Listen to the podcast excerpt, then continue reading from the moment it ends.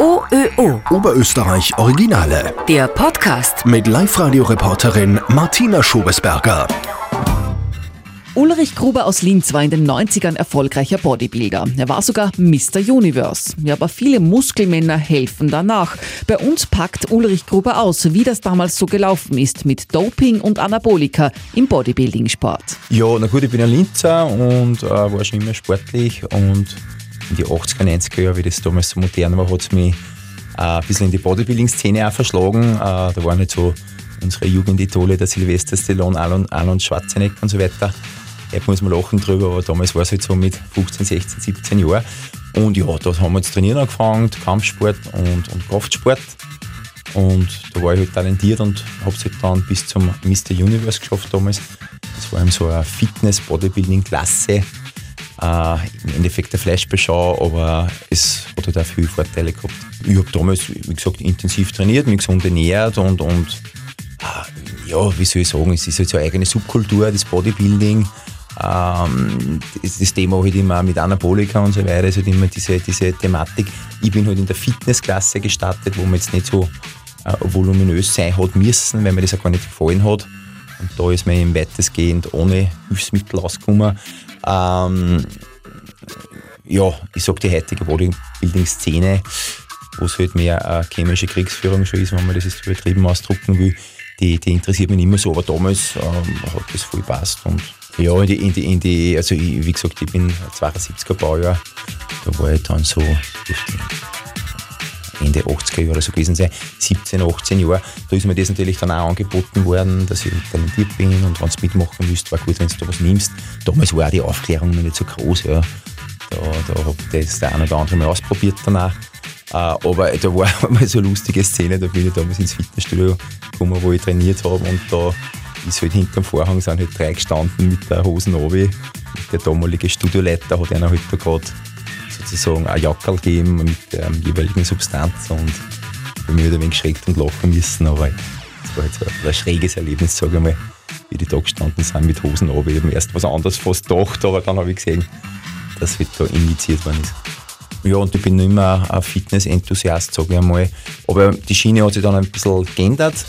Ich bin dann eben äh, wieder mit Kampfsport oder Selbstverteidigung in Berührung gekommen wie ich dann schon ein bisschen öder war. Und ja, Graf Magar ist das System, das ich jetzt trainiere und unterrichte. Das ist ursprünglich ein israelisches Nahkampfsystem, hat sich aber da in Europa weiterentwickelt. Gibt es eben neben dem militärischen ein polizeiliches und ziviles Graf Magar. Und ich unterrichte halt hauptsächlich ziviles, das heißt Selbstverteidigung für Männer, Frauen oder auch Kinder. Und bin halt da jetzt mittlerweile selbstständig seit gute zehn Jahren und ja, habe eine eigene Schule, wo wir halt unterrichten am Abend und bin aber in ganz Oberösterreich unterwegs, wo ich halt in Schulen, Gemeinden und so weiter verschiedenste Kurse mache. Graf Magar ist ein Selbstverteidigungssystem, kommt aber aus dem israelischen Militär eigentlich. Ja, richtig. Äh, das, das ursprüngliche Graf Magar, das militärische, hat natürlich jetzt die Zusetzung, einen Gegner ausschalten, wie auch immer, bis hin zu einem, einem Gegner zu töten. Das heißt, ja, militärische Herausforderungen sind ja eben äh, Kriegseinsätze, äh, Terrorismusbekämpfung. Äh, aber das Graf Magar, das wir da in Europa unterrichten, hat mit dem ursprünglichen Militärischen jetzt wenig zu tun, weil eben, wie gesagt, das Polizeiliche, das sich daraus entwickelt hat, da geht es eben um Teamarbeit, Zugriffe, Festhalte, Kontrolltechniken. Das was brauchen Polizisten, Securities? Äh, unter unseren rechtlichen Bedingungen natürlich. Und aus dem wiederum das zivile Kraftmagar, da geht es um Selbstverteidigung, von der Kommunikation bis zur aggressiven Selbstverteidigung, dass man sich wirklich der Situation anpassen kann. Ne? Das heißt, wir haben das Ampelsystem grün, orange, rot.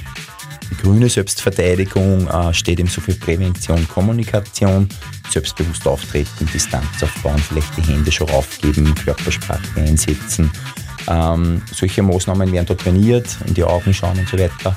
Orange ist eben dann die Deeskalation. Das sind eben so Maßnahmen, was ist, wenn man wer schon wo festhält, bei die Arme packt, beim T-Shirt schnappt. Wie kann ich mich da noch befreien, ohne dass ich den anderen verletze? Weil die Situation nicht ganz so schlimm ist für mich. Äh, ich unterrichte also Berufsgruppen im sozialen Bereich, das heißt alle, die mit psychisch Kranken, geistig Beeinträchtigten zu tun haben und in der Arbeit eben Konfrontationen erleben. die wollen natürlich dann so einen Patienten unter Anführungszeichen, wenn es nicht sein muss, auch nicht verletzen und wehtun, wenn es andere Möglichkeiten gibt. Das ist im Orange. Und die rote Selbstverteidigung ist dann die aggressive. Das heißt, es gibt halt leider auch viele Situationen, wo ich Gewalt einsetzen muss, um mehr Gewalt an mir zu verhindern oder an anderen. Also im Sinne der Notwehr, der Nothilfe. Und dann ist das ja auch legitim. Und so unterrichtet man es auch. Das heißt, in unserem zivilen Krav Maga-Training äh, gibt es eben Kommunikationsübungen, Deeskalationsübungen, aber auch natürlich Übungen zur aggressiven Selbstverteidigung. Wie kann man sich jetzt wehren, wenn man angegriffen wird, zum Beispiel beim Fortgehen? Ja, gibt es natürlich festhalten, gibt es natürlich viele Sachen. Das ist die Frage, umklammert der mich jetzt? Das nennt man Körperumklammerung, halte mich nur beim Armgelenk fest. Generell ist immer wichtig ein stabiler Stand, Kontrolle und dann Angriff der Schwachstellen. Also wenn ich zum Beispiel von hinten jetzt umklammert werde, gehe spazieren, von hinten einer schnappt mich und, und drückt meine Arme gegen den Körper, ist wichtig, dass ich mich einmal selber bei dem festhalte, dann kann ich mich nicht so leicht werfen, vielleicht meinen Stand ein bisschen äh, vergrößert, dass ich stabiler stehe und dann muss ich Schwachstellen angreifen. Von hinten ist es oft sehr schwierig, weil ich meine Arme nicht bewegen kann, wenn ich mich da festschnapp. Jetzt kann ich zum Beispiel auch mein Gesäß einsetzen. Das heißt, wenn ich mein Gesäß nach hinten puffen lasse, schaut er ein wenig blöd aus, aber kriegt er schon mal so einen kleinen Schlag im Genitalbereich, dadurch wieder ein bisschen lockerer und macht auf. Manche lassen da schon aus und ansonsten kann ich aber dann mit der Hammerfaust nach hinten schlagen in die Weichteile oder mit dem Ellbogen nur nachsetzen wenn es eine ganz brutale Situation ist und dann halt flüchten oder mich zumindest umdrehen und weitermachen, wenn es sein muss. Aber ich sage halt einmal, stabiler Stand, Kontrolle, Angriff der Schwachstellen, das soll immer ablaufen. Die Schwachstellen sind Genitalbereich, Gesichtsbereich, das heißt Nase, Augen, Hals, Genitalbereich. Da habe ich als körperlich schwächere Person auch eine Chance, dass einer mich zumindest einmal auslässt oder von mir ablässt, äh, weil man das nicht trainieren kann. Da hat man keine trainierbare Muskulatur. Also egal wie stark einer ist, da und da sind alle gleich verletzlich. Gibt es einen Wundergriff oder Schlag, der einen Angreifer auf alle Fälle ausschaltet? Ich, ich sage mal eins, es, wird halt, es gibt halt auch wie in allen Bereichen viele Mythen ja, von diesen wenn ich aufs Nasenbein schlage, dann schiebt es das kleines Gehirn und das stirbt und fällt tot um. Äh, oder, oder irgendwelche Spockgriffe, wenn ich da und da hindrucke auf den Nervenpunkt, dann sackt er zusammen. Äh, das mag vielleicht bei einer entspannten Person, wenn ich da schon hingreifen kann und hindrücken kann, möglich sein, diese Presspunkte, aber der Aggressor selber ist in Bewegung, der ist dynamisch, der ist angespannt. Der wird nicht ruhig halten, wenn ich sage, ich möchte da schnell auf den Punkt da und da hindrucken, geschweige denn, dass man den Punkt dann so schnell findet. Aber nein, wir greifen einfach massiv mit, mit Schlägen oder Tritten eben im Genitalbereich oder den Nasen an. Und so ein Schlag, also der offene Handschlag oder der Hammerfaustschlag, das sind zwei Schläge, wo man selber nicht leicht wehtun kann, weil mit dem klassischen Fauststoß, wie man es viel im Fernsehen sieht, ähm, hat natürlich keine Handgelenksbandagen um, das heißt, die Handgelenke können sehr leicht umknicken, weil der Körper ja uneben und verschieden weich ist. Äh, oder die Knöchel, wenn man jetzt die Zähne oder die, die harten Knochen, Jochbein und so trifft, kann ich mich selber verletzen. Also es gibt schon Faststöße, aber eher locker. Wenn man sehr hart und, und festschlägt mit der offenen Hand oder Hammerfaust, wenn ich da eine auf die Nase kriege, also wenn ich da durchziehe bei so einer Wurfbewegung, ist meistens der, der, der Gegner zumindest einmal für einige Sekunden außer Gefecht. Also ich würde immer eher empfehlen, leichte Dinge, die einfach sind, die ich leicht treffen kann, äh, auszuprobieren. Mhm. Ganz kurz rechtlich, der für mich so werden, dass der dann da liegt und vielleicht wirklich eine Verletzung hat? Naja, im Sinne vom Notwehrrecht, das wir auch ein bisschen unterrichten im Unterricht, äh, Notwehr muss immer verhältnismäßig sein. Das heißt, die Abwehr muss verhältnismäßig zum Angriff sein. Das ist sehr dehnbar. Ähm, man kann es nicht so sagen, Gleiches mit Gleichen, was auch nicht ganz stimmt. Aber ich sage mal so, wenn ich jetzt ein Watschen unter Anführungszeichen kriege, dann kann ich kein Messer nehmen und dreimal zustechen äh, und dann das Leben nehmen, weil ich ein Watschen gekriegt habe. Auch wenn das ein Angriff gegen meine körperliche Gesundheit ist, da gibt es ja diese notwehrfähigen Rechtsgüter, Leben, Gesundheit, Freiheit, sexuelle Würde und so weiter. Und wenn das gefährdet ist, der für mich verteidigen, aber es muss verhältnismäßig sein. Wenn ich aber wiederum in einer lebensbedrohlichen Situation bin, wo ich, weiß ich nicht, alleine auf der Straße gehe, mich überfällt einer, der wirkt mich, reißt mich zu Boden, äh, ich liege schon am Boden und spüre, wie ich keine Luft mehr kriege und ich kann irgendwie einen Stein greifen, zufällig, der da liegt, und ich schlage den Stein auf den Kopf und im Worst Case hat er schwere Verletzungen oder stirbt sogar, dann wäre es in der Situation, wo es ja um mein Leben gegangen ist, verhältnismäßig. Da muss man sich jeden Einzelfall immer ganz gesondert anschauen. Darfst du als Profi eigentlich alles anwenden, was du kannst? Ja, es ist, nein, das ist wieder übertrieben äh, immer dargestellt, sage ich mal. Also ein Kampfsportler darf sich nicht verteidigen, weil der weiß ja, was er tut und, und, und so weiter. Das ist ja Blödsinn, es geht wieder um die Verhältnismäßigkeit. Der Richter kann mir als Selbstverteidigungstrainer die Verhältnismäßigkeit äh, mehr zu Lasten legen, weil ich eher wissen muss, was ich tue. Aber war das verhältnismäßig, dass ich den ins Gesicht schlage, weil es keine andere Möglichkeit gegeben hat, dann darf ich den genauso ins Gesicht schlagen wie jeder andere. Nur hätte es vielleicht andere Möglichkeiten gegeben, wo, wo ein anderer halt vielleicht schneller Panik hat, weil er sich mit dem nicht beschäftigt. Sagt dann der, Herr Gruber, warum haben Sie nicht Distanz aufgebaut, äh, warum haben Sie nicht Kommunikation eingesetzt? Sie unterrichten das und haben gleich zugehört, war das notwendig? Weil der Gesetzgeber fordert ja immer von uns, das, das für uns schonendste Mittel anzuwenden.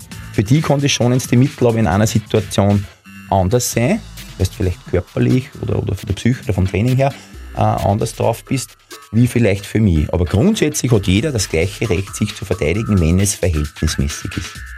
Darum kann man es so nicht sagen.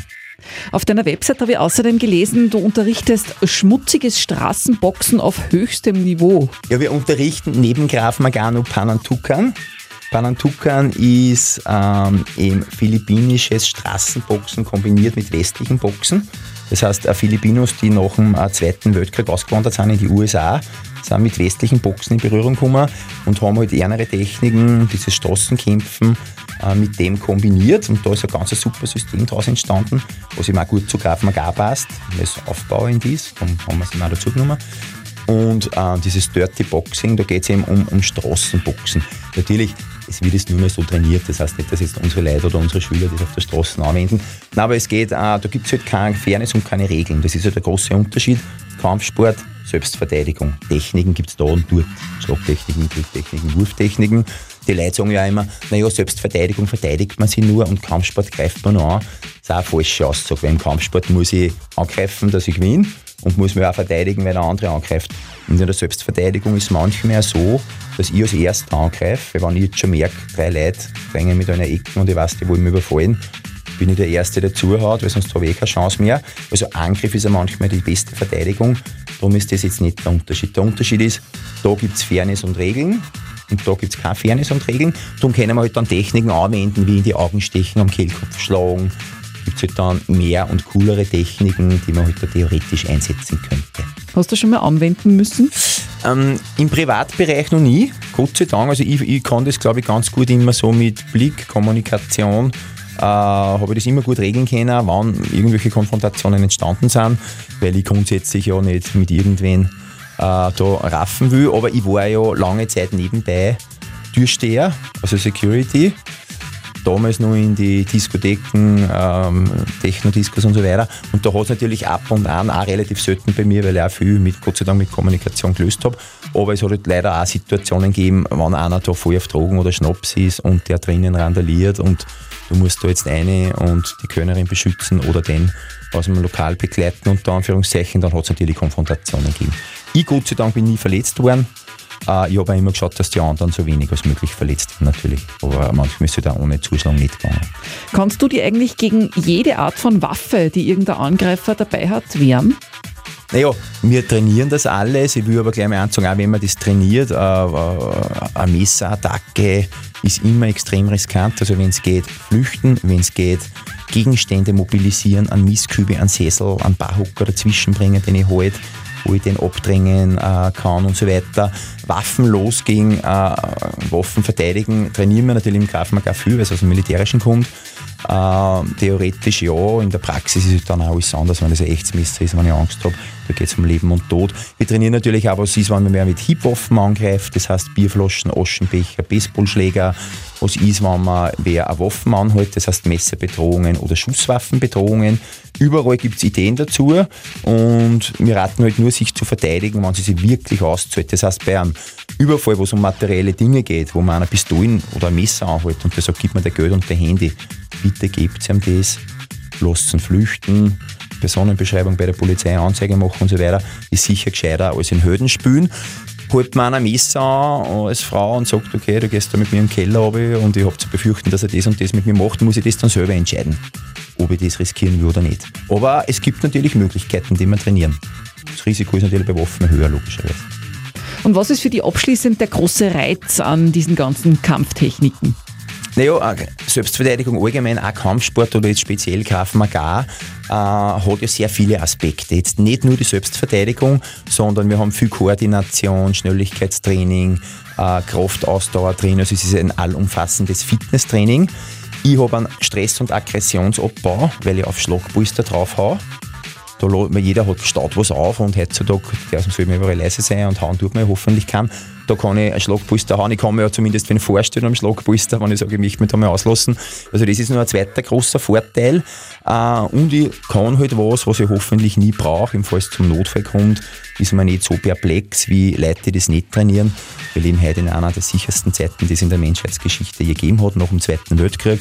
Äh, dadurch haben wir aber auch die Verteidigungsinstinkte verloren. Früher haben die Kinder mehr miteinander Kraft, sind jagen gegangen. Das war halt natürlich heutzutage äh, in, die, in die westlichen Industrieländer sind wir, ich sag's dir, ein bisschen wohlstandsverwahrlost, ja, und aber auch im Hinblick der Verteidigung, weil wir es Gott sei Dank eh nicht brauchen. Nur wenn einmal so eine Situation ist und die Zeiten werden halt langsam leicht schlechter, ähm, dann ist man halt total überfordert und so weiß man dann vielleicht, was man tut. Ist es fürs Ego auch gut? Ja, das außerdem. Also ein großer Vorteil ist nur, dass das Selbstwertgefühl sich steigert, weil wenn ich weiß, ich bin verteidigungsfähig, dann kann ich mir auch mehr bei Kommunikation oder Deeskalation leisten. Äh, ich glaube zumindest, dass ich was kann. Ob es dann wirklich so ist, ist dann eher eine andere Frage in der Notsituation. Aber allein dieser Glaube, wie man sagt, der Glaube versetzt Berge, ist da auch so. Ich bin einfach selbstbewusster, ich fühle mich besser und das ist auch so ein Hauptgrund, genau. OÖO Oberösterreich Originale.